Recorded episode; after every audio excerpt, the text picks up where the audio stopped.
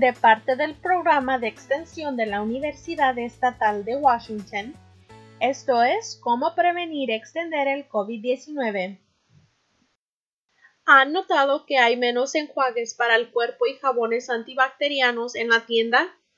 Han estado en el mercado durante varios años, pero en el 2019 la Administración de Drogas y Alimentos determinaron que el jabón antibacteriano no era mejor que jabón regular y agua para prevenir infecciones.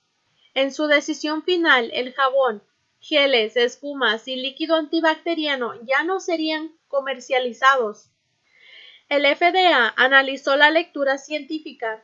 Adicionalmente, los fabricantes de los consumidores de jabón y enjuague antibacteriano no demostraron los ingredientes que contiene el antibacteriano ser mejor que jabón regular y agua.